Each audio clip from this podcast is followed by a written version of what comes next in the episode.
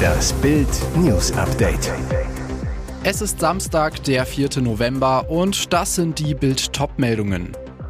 Sommerhaus Zoff eskaliert auf Bühne. Bodyguards greifen bei Chan und Gigi ein. Tatwaffen von Linksextremen bei Festnahme entdeckt. Das Reisegepäck der brutalen Hammerbande. Nach Bildbericht über Speisenkürzung beim Bund. Rouladenwende in Feldküchenschlacht.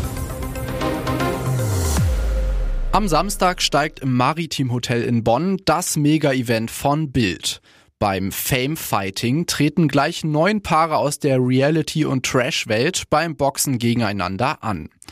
Am Tag vor dem großen Event wurden alle Kandidaten am Morgen zum Wiegen und Medizincheck gebeten. Je nach Gewichtsklasse müssen die Teilnehmer ein bestimmtes Gewicht auf die Waage bringen. Am Freitagabend fand dann das große Showwiegen statt. Chan und Valentina lassen alle warten. Angesetzt war das Wiegen für 18 Uhr. Allerdings stellten die Veranstalter kurz vor Beginn fest, dass Chan Kaplan und seine Verlobte Valentina Doronina nicht vor Ort sind. Beide standen im Stau bei Köln. Alle Kämpfer und die gesamte Produktion musste den Beginn des Showwiegens daher um eine Stunde nach hinten verschieben. Das Verrückte? Beide waren seit Donnerstag im Maritim Hotel untergebracht, damit genau sowas nicht vorfällt. Die Stimmung bei den anderen Kämpfern genervt. Beim Staredown kommt es dann zum großen Knall zwischen Chan und Gigi Birofio. Beim klassischen Gegenüberstehen werden sie handgreiflich. Es wird gerangelt. Gleich drei Security-Männer müssen dazwischen gehen, um die Streithähne zu trennen. Gigi, ich tue morgen das, was eine ganze Nation von mir erwartet, dem ein Paar aufs Maul hauen. Die Polizei jagt weitere Mitglieder der berüchtigten Hammerbande mit Haftbefehl. Ein linksextremer Schlägertrupp aus Ostdeutschland, der sich zum Ziel gesetzt hat, Rechtsextreme bei Attentaten schwer zu verletzen.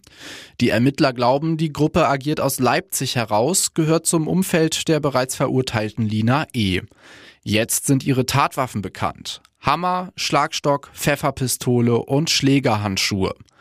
Was die Angreifer bei ihren Überfällen im Gepäck haben, hat die ungarische Polizei Rendörsek in einem Video öffentlich gemacht.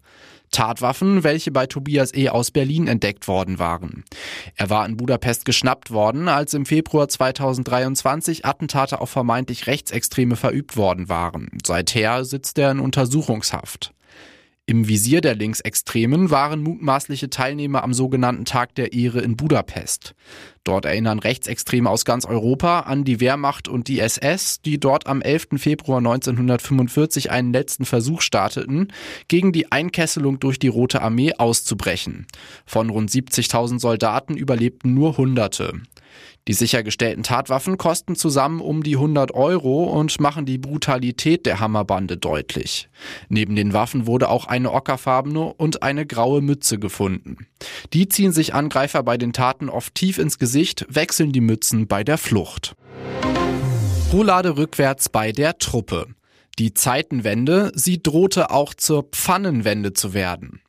Unsere Soldaten sollen zwar endlich wieder Waffen, Mumpeln und Wehrtechnik bekommen, Dafür sollen ihnen aber ein paar Grundnahrungsmittel vom Teller geschossen werden. Rinderrouladen, Rinderbuletten, Hamburgerfleisch vom Rind, Zander, Lachs, Kabeljau sowie Kirschen, Pfirsiche, Erdbeeren, Orangen und Wassermelonen sollen ihnen gestrichen werden. Zumindest, wenn es nach dem zuständigen Verpflegungsamt der Bundeswehr geht. Grund laut interner E-Mail, die Bild vorliegt, das gute Zeug ist zu teuer. Motto, scharf schießen statt fein schmecken. Habt euch nicht so. FDP-Wehrexperte Alexander Müller dreht sich da der Magen um. Er sagt, Unsere Soldaten auf Zwangsdiät zu setzen, geht gar nicht. Wir müssen für die Truppe attraktiv sein und für ausgewogene Ernährung sorgen. Das Motto der Zeitenwende in der Bundeswehrküche ist offenbar mehr NVA-Wagen. Denn in der DDR-Armee gab es vieles von dem, was es jetzt nicht mehr geben soll, auch nicht. Orangen bei der NVA? Schädigt die Kampfmoral. Da hätten alle angestanden, bis die NATO Minsk erreicht hätte. Am Freitag dann die Teilentwarnung. Aus dem Verteidigungsministerium heißt es, die Speiseplanrevolution bleibt größtenteils wohl aus. Die Rindsroulade gehöre weiter auch zur deutschen Truppe, nur nicht mehr so oft. Doch was aus Kirsche, Pfirsich, Kabeljau und Zander wird, das ist noch nicht entschieden. Dörfer durch Erdrutsche abgeschnitten, mindestens 130 Tote nach Erdbeben in Nepal. In Nepal hat am Freitagabend die Erde gebebt. Im Westen des Landes am Himalaya-Gebirge kam es zu Erdrutschen, Häuser stürzten ein. Nach bisherigen Angaben kamen mindestens 130 Menschen ums Leben, 150 wurden verletzt. Rettungs- und Suchmannschaften müssen Straßen räumen, die infolge des Erdbebens blockiert sind, um die betroffenen Gebiete zu erreichen, sagte der Polizist Namaraj Batari. Zudem seien die Telefonnetze ausgefallen, es seien längst nicht alle Opfer und Schäden bekannt. Rettungsteams eilten mit Hubschraubern in die Region, um zu den Verletzten zu gelangen. Die ganze Nacht über wurden Wege freigeräumt. Seit Tagesanbruch zeigt sich nach und nach, wie groß die Schäden sind. Nach Angaben des Nationalen Erdbebenzentrums Nepals traf das Beben kurz vor Mitternacht besonders den Bezirk Jajakot, eine hügelige Gegend mit 190.000 Einwohnern in der Provinz Kanali.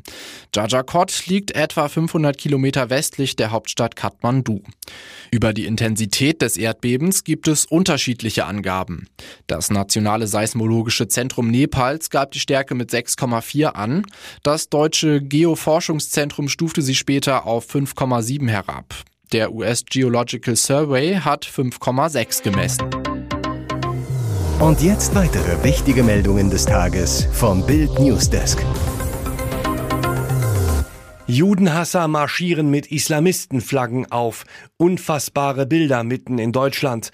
Teilnehmer wollen ein Kalifat errichten, wie der Islamische Staat. Martialischer Islamistenaufmarsch am Abend in Essen. Die Organisation Generation Islam hatte die Anti-Israel-Demonstration unter dem Motto Gaza unter Beschuss angemeldet. Es kamen radikale Salafisten aus ganz Nordrhein-Westfalen unter lauten Allah Akbar rufen zogen rund 3000 Demonstranten durch die Essener Innenstadt. Unter den Demonstranten waren nach Bildinformationen auch Islamisten der verbotenen Hizb Tahrir Partei. Sie wollen die Errichtung eines globalen Kalifatstaates. Die Gruppe Generation Islam gehört laut Verfassungsschutz auch zum Umfeld der verbotenen Islamisten. Ihr Redner Ahmad Tamim beschwor die Teilnehmer. Alle Muslime auf der Welt müssten für die Palästinenser zusammenhalten. Das wolle Allah so. Hizb ut-Tahrir wurde in Deutschland im Jahr 2003 mit einem Betätigungsverbot belegt. Sie lehnt die parlamentarische Demokratie ab, strebt nach Anwendung der Scharia und Einführung einer weltweiten Kalifatsherrschaft sowie nach der Vernichtung des Staates Israel mittels des militanten Dschihad heißt es im aktuellen Verfassungsschutzbericht. Das Video dazu gibt's auf Bild.de. Habecks Ansage an Judenhasser, große Rede, nichts dahinter. Diese Rede geht um die Welt in drei Sprachen, hatte Robert Habeck seine Ansprache zum Juden und Israel Hass auf unseren Straßen übersetzen lassen. Klare Ansage des Vizekanzlers, wer Judenhass verbreitet, Mord und Totschlag feiert und Israel den Tod wünscht, kann bei uns nicht bleiben. Nur, was folgt für die Bundesregierung konkret aus den klaren Worten ihres Vizekanzlers? Bild fragte nach. Die Antwort ist ernüchternd nichts. Niemand hat die Absicht, etwas zu ändern. In der Bundespressekonferenz eierte Habecks Sprecherin zunächst herum. Der Minister habe schon öfter mal Videos zu verschiedenen Themen, die für ihn wichtig sind, aufgenommen. Sie können nicht mehr dazu beitragen, außer dass es die Auffassung des Ministers ist.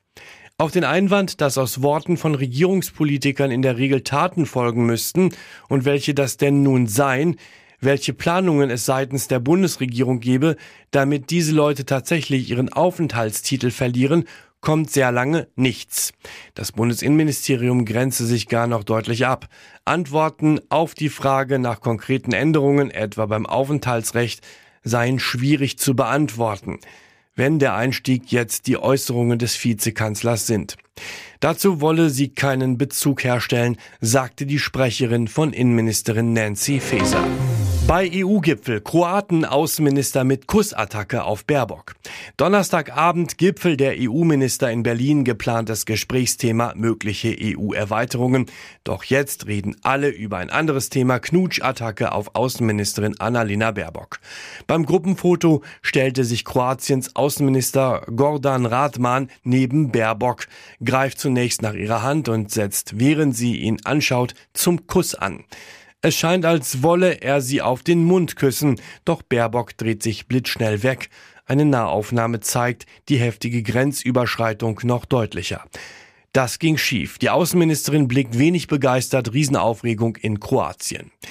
Die größte kroatische Zeitung, Jutanji List, titelt Schande. Eine Kommentatorin bittet bei Baerbock um Entschuldigung, schreibt, dass sie sich für Radmann zutiefst schäme. Doch Bild weiß, der kroatische Außenminister kam zu spät zum Fototermin. Alle anderen Minister und Ministerinnen hatten sich schon begrüßt, Küsschen links, Küsschen rechts. Aus Baerbocks Umfeld hieß es, es sei ein ungelenker Versuch gewesen, sich schnell noch zu begrüßen. Radmann entschuldigte sich, er habe eine Kollegin auf menschliche Weise begrüßen wollen. Spielen nicht nur erfolgreich, sondern attraktiv. Nanu, Müller schwärmt von diesem Titelkonkurrent. Wer ist eigentlich der größte Titelkonkurrent? Am Samstag geht es für die Bayern zum Ligakracher, zum BVB. Die Dortmunder schafften vorige Saison beinahe die erste Nicht-Bayern-Meisterschaft nach elf Jahren. Aber dann spielten sie 2 zu 2 gegen Mainz und in Köln traf Musiala. Aber ist Dortmund wirklich auch in diesem Jahr der größte Bayernjäger? Bei Thomas Müller klingt es so, dass er eher ein anderes Team mehr fürchtet. Müller in seinem Newsletter ein Kompliment an Leverkusen und besonders an meinen alten Kollegen Xabi Alonso. Die spielen nicht nur erfolgreichen, sondern auch attraktiven Fußball. Müller schwärmt regelrecht von Alonso. Dass Xabi das Potenzial zum erfolgreichen Trainer hat, war schon während seiner Spielerkarriere zu erahnen. Er war ein sehr guter Kommunikator, Stratege und leidenschaftlicher Fußballer. Müller glaubt an ein spannendes Meisterrennen und warnt davor, jetzt Punkte liegen zu lassen. Es gibt aktuell vier bis fünf Clubs in der Bundesliga, die sehr viele Punkte haben und auch weiterhin holen werden. Gibt es eine Pleite in Dortmund, schleichen die Bayern erstmal hinterher. Und nun noch eine Werbung in eigener Sache. Sichere dir jetzt Bild Plus und Amazon Prime für nur 8,99 Euro im Monat.